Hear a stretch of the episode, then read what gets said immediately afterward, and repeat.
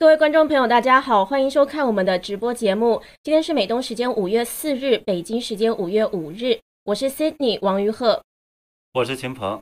五月三日晚上，中华民国总统蔡英文不负众望，成为了二零二零年麦凯恩公共服务领袖奖的获奖者。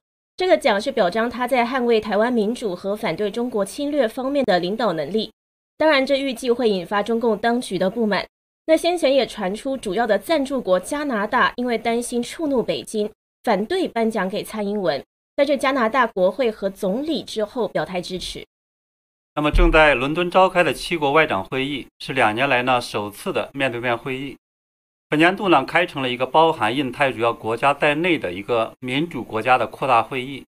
如何应对中共的挑战是本次外长会议的核心议题之一。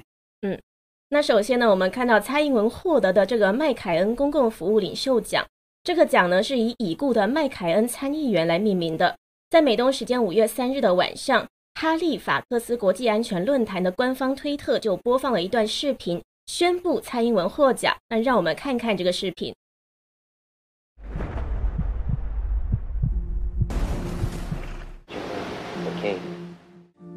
视频刚刚是回顾了麦凯恩在越战越南战争中做出的牺牲和他作为参议员的职业生涯。Tsai Ing-wen has been elected Taiwan's first female president. The most powerful female politician in the Chinese-speaking world. 再一次用行动。那视频呢？刚刚是形容蔡英文是华语世界最有权势的女性政治家。与自由只会给台湾带来深重祸害。Fresh fears of a Chinese invasion of Taiwan. 我要向大家保证，我们不会贸然的升高对抗，也不会屈从退让。In Taiwan, President Tsai Ing-wen has won re-election with a record number of votes. The majority of the people here 蔡英文破纪录的高票当选。The people of Taiwan could not be more proud of our democracy and all. 台湾人民为自身的民主感到骄傲。那所以刚刚视频呢是回顾蔡英文不顾中共对台武力威胁的领导能力，然后刚刚呢也是形容蔡英文是华语世界最有权势的女性政治家，帮助台湾对抗北京的军事胁迫和国际孤立。然后视频还对台湾在遏制疫情方面取得的成功表达敬意。那刚刚视频中也看到蔡英文的一些代表性的言论，比如是他说再一次用行动告诉世界，作为一群民主人与自由人。我要向大家保证，我们不会升高对抗，也不会屈从退让。然后还穿插这些中共军队频繁扰台的画面。那视频也提到台湾遏制疫情的成就，但是却遭到中共阻挠而无法参与世界卫生组织这些这些事情。最后视频刚刚最后看到蔡英文是说，台湾人民为自身的民主感到骄傲，做了一个结束。那我们看到呢，颁布这个奖项的哈利法克斯国际安全论坛是一个知名的国防安全的论坛，它的总部呢设在美国的华盛顿特区，但是呢，它实际上是由这个加拿大政府创立的，并且呢，从加拿大国防部获得大约一半的资金。每年呢，这个论坛会在加拿大哈利法克斯举行安全论坛，并会邀请呢来自全球几十个国家和地区的政府官员、军方代表。学术界和商业界的人士来共同参会。嗯，那么三年前的时候呢，这个论坛设立了麦肯恩奖，以表彰为民主努力的个人及团体。蔡英文呢是麦克恩奖第三次颁发的这个奖项，也是首次这个奖颁发给了个人。那么第一次呢是在二零一八年，啊，颁发给了希腊莱斯博斯岛。然后他颁发给这个整体的这种居民，然后呢，表彰他们为拯救进入欧洲的一些难民所做的一个努力。那么第二次呢，这个奖是在二零一九年颁发给了香港的公民的抗争者。嗯，那按照目前的论坛的安排，今年的十一月十九日到二十一日会在加拿大举办这个麦凯恩奖的颁奖仪式。那蔡英文也在台湾时间的四日发了推特感谢，他是说这个奖项是属于台湾的。我们决心继续捍卫来之不易的民主，以传承麦凯恩参议员的遗产。那在同一天，这个论坛的主席普拉格他在接受采访的时候也说，蔡英文总统是世界各地热爱自由的人们激励的榜样。那普拉格也说，他在捍卫蔡英文在捍卫他的人民反对中国共产党的侵略方面的勇气和毅力，正是约翰麦凯恩奖所要表彰的品质。我们看到呢，这个奖项的颁发过程实际上经历了中共方面的阻挠，也经过了呢是加拿大国会还有政府的抵抗，最后才成功的颁发给了蔡英文。嗯，呃，四月中旬的时候，就是美国的网络媒体 Political，呃，就是政治课，然后的话呢，报道说该论坛呢去年年底就决定颁发奖给蔡英文，但决定呢遭到了主要的资助者加拿大政府的这个反对和。准备撤除资金的这种威胁，随后呢，加拿大政府是否认了传闻，但是，呃，特鲁多政府依然遭到了对中共过于软弱以及讨好中共的这种批评。嗯，为了防止加拿大政府变卦，那个时候加拿大国会还发生了一个集体的行动，这是对加拿大总理特鲁多的一个很有意思的质询。质询，就在四月十四日的时候，加拿大众议员庄文浩他是提出了动议。这个动议呢，就是说众议院同意哈里法斯国际安全论坛，也就是说，台湾总统蔡英文是受人尊敬的国际领导人，是台湾第一位女总统，也是全球民主的坚定倡导者。她无疑是麦凯恩公共服务领袖奖的理想人选。那那时候动议呢，是获得了众议院全院的无异议通过。对，当时的这个动议在呃众议院投票的时候呢，这个质询环节也非常的这种有趣。那么庄。庄文浩呢，当时就追问特鲁多，要他保证呢，是即使颁奖给泰文英文总统呢，也会保证加拿大政府会继续支持这个论坛的资金。那么特鲁多当时就表示说，呃，政府呢一直会支持赞助这个论坛，部长呢也会每年参加这个论坛。呃，特鲁多呢还主动的加码指出，一直都支持台湾有意义参与国际多边论坛，加拿大也会支持强化。呃，与台湾的贸易及双方人民的这种关系，特鲁多还表示呢，支持在今年五月份，台湾呢以观察员的身份，嗯，参加呢世卫大会，也就是 WHA。嗯，所以庄文浩他当时质问这个杜鲁多呢，的确是很有意思，逼得杜鲁多这样子表态。那还记得三月份的时候，加拿大也是连同欧盟、美国和英国，一共三十多个国家是联手制裁中共在新疆迫害人权。那之后呢？这个中共外交部是宣布要对美加两国的三个人员，还有一个机构实施制裁。那时候呢，其中一个人就是庄文浩。所以看起来呢，他们都把这中共的这个所谓的制裁当成了自己的奖章。是这样，对，我们也看到呢，是在美国、欧盟等国的一些议员和官员呢，也是拿被中共制裁看到一种荣耀，认为呢，这是恰恰是证明了说他们支持中国的民主和人权得到了这种认可。不过，预计中共外交部在这次颁奖之后还会找机会发作。上一次在加拿大国会通过决议之后呢，中共外交部发言人赵立娟就赵赵立坚就说，对加拿大下议院通过的这种涉台错误动议表示痛惜和拒绝。他还说，加拿大应该要认识到台湾问题高度敏感，慎重妥善处理涉台问题，避免进一步破坏双边关系。对。那其实呢，我我在我看来呢，说当国际社会团结起来的时候，中共其实对此是无可奈何的。嗯，但现在呢，他们也只能越来越无奈了。因为今天的另外一个大话题就是五月三日的时候，七国集团的外交部长齐聚在伦敦举行外长会议，对抗中共呢是他们的核心议题。那这个七国集团呢是由七个主要的工业国家组成的。就包括美国、英国、德国、法国、意大利、日本和加拿大。这个会议会持续三天，期间各国外长会就多个议题展开讨论。那当然呢，就包括中共、俄罗斯、叙利亚疫情，还有气候保护。那秦鹏，我们注意到这种面对面会议的模式，跟当前的全球大瘟疫之下，领导人多半都是通过电话或者视频开会，是很不同。对，也许的话，他们认为当面沟通就能更加保密，以及呢，认为当面沟通其实能够增加感情，还有呢，能碰撞出很多重要的一些信息出来。嗯，当然，我们注意到呢，说这一次的会议有几个不同寻常的地方。第一呢，这是英国脱欧之后首次担任这个主办国，那么英国首相约翰逊呢，也是首次担任是轮值主席。那么英国是希望以大国的姿态继续承担共同领导世界的这种任务。那么第二呢，这是自二零一九年以来是七国集团的成员国首次举行面对面的会议。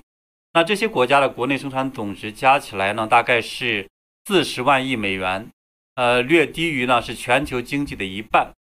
那么第三呢，这次应邀参会的国家还包括是韩国、澳大利亚、印度呢以及南非的这种代表，凸显了是说印太地区在全球的经济和国际秩序中的地位是越来越重要。那么第四个特点呢是，这也是两年以来是七国集团首次举行这种会议。嗯，对，本次七国外长会议呢，也是要为六月十一日到十三日的七国集团峰会进行一个筹备。那这一次呢，也会是美国现任总统拜登出席的首次重要峰会。那其实呢，在川普担任总统的期间，川普明显呢对这个对话平台是缺乏兴趣，有一次甚至拒绝要签署联合声明，所以当时就导致七国集团的影响力明显的下降。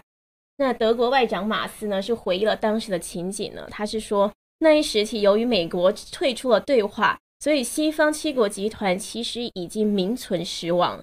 他还说呢，目前情况已经出现了变化，现在要做的是把七国集团打造成一个民主同专制竞争的论坛。那这也就呼应了美国之前一直在提出的，和中共之间的竞争是二十一世纪民主和专制之间的竞争。那现在看起来呢，也意味着七国集团的定位在发生改变。对这个呢，也是我们看到这次的七国会议的，呃，我们看到第五个大的特点，也就是说呢。英国作为轮值主席国呢，它是在希望能够把七国集团打造成一个各大民主国家的一个重要论坛。那么，德国外长呢，马斯在周二就对英国的计划他表达了赞赏。他说呢，是专制国家或者威权统治者们不断尝试以他们的政治模式向自由民主发出挑战。因此呢，在七国集团的框架内建立共同的价值观，制定共同的策略是一件好事情。马斯呢还以自由贸易为例，说我们西方七国呢属于自由世界，我们希望从事自由贸易，而不会像有些国家那样去推行不平等的贸易。完全就是在针对中共，虽然没有明说。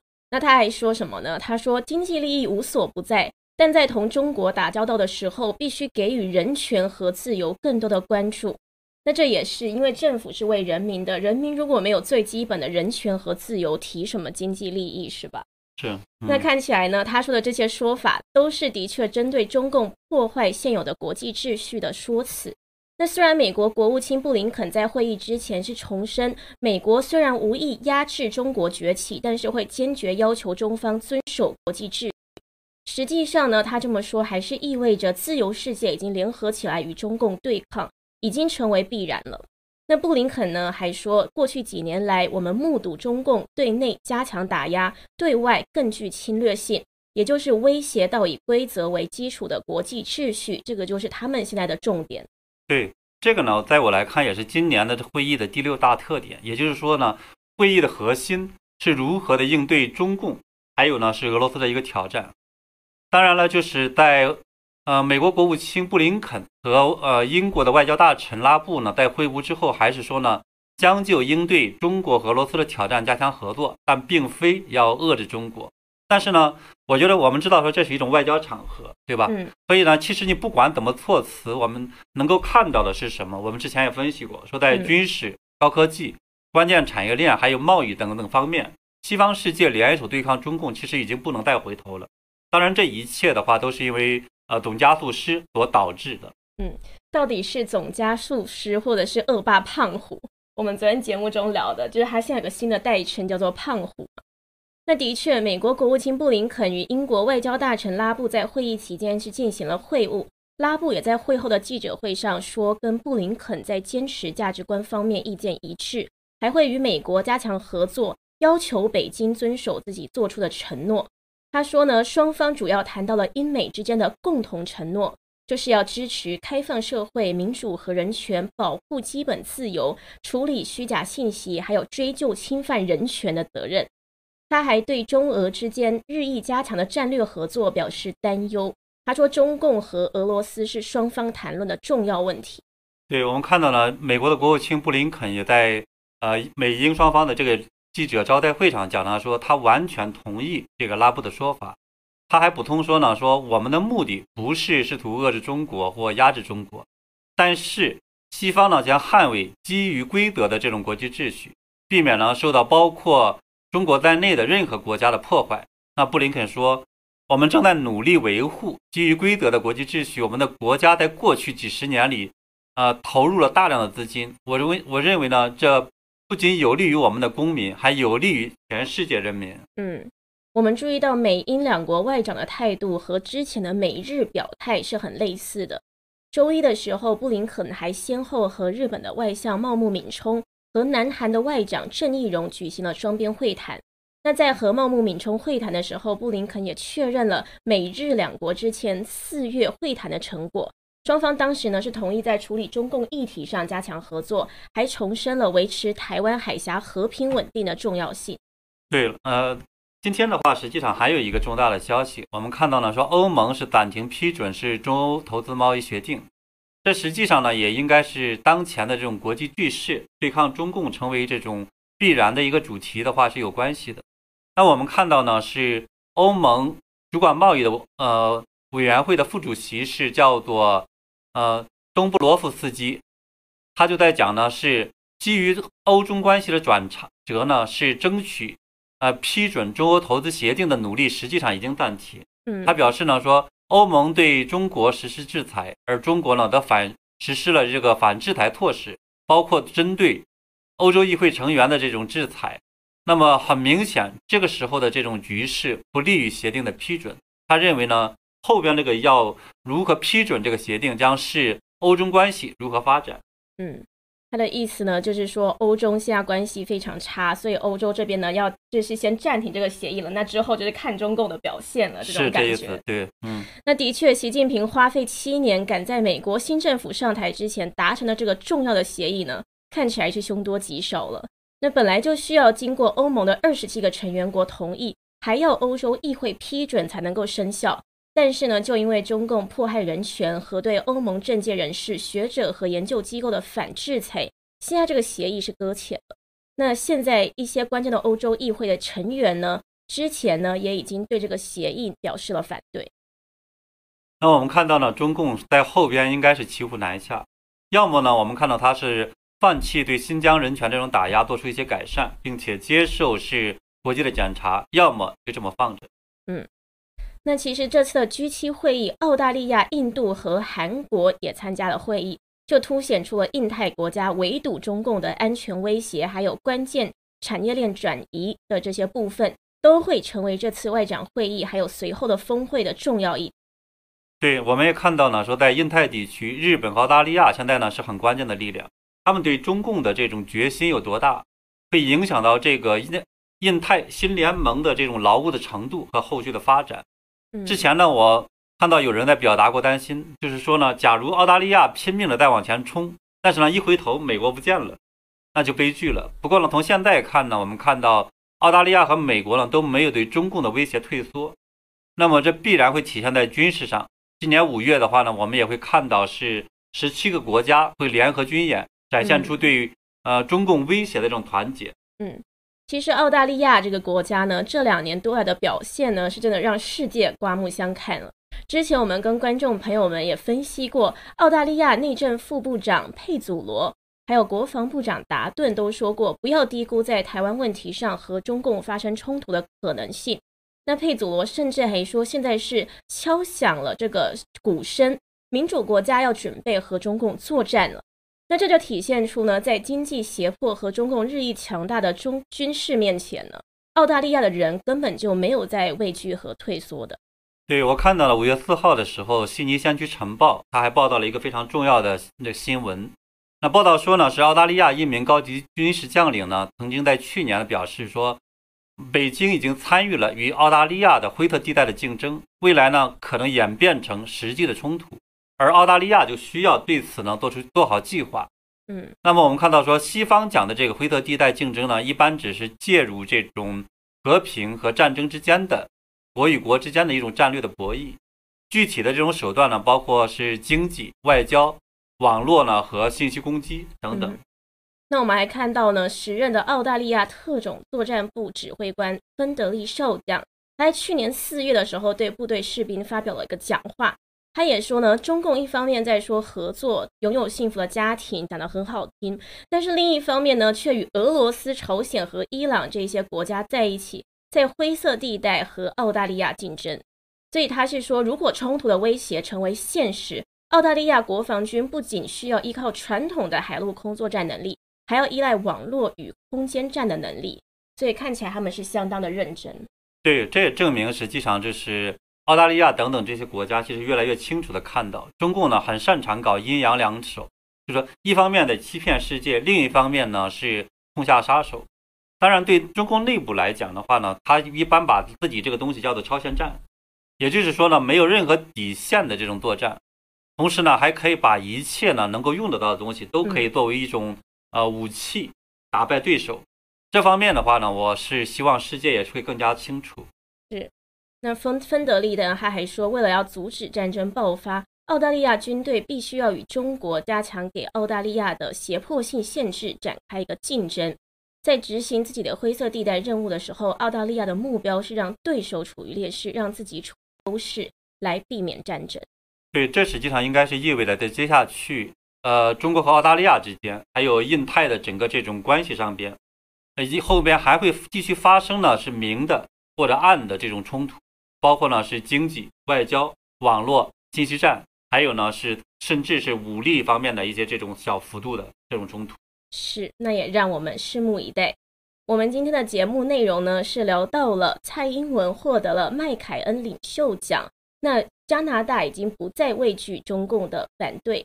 那另外呢，我们也聊到了七国集团在疫情后举行了首次的当面会议，对抗中共成为了核心议题。美英两国呢也要求北京要遵守承诺。那我们的节目呢也会继续的为观众朋友们做及时的报道和分析。今天谢谢观众朋友的收看。对，也希望呢大家是继续呃关注支持我们的节目。那么包括呢是呃关注、点赞还有转发。是，也可以多多跟我们留言互动。好的，我们今天节目就到这边，我们明天再见。明天见。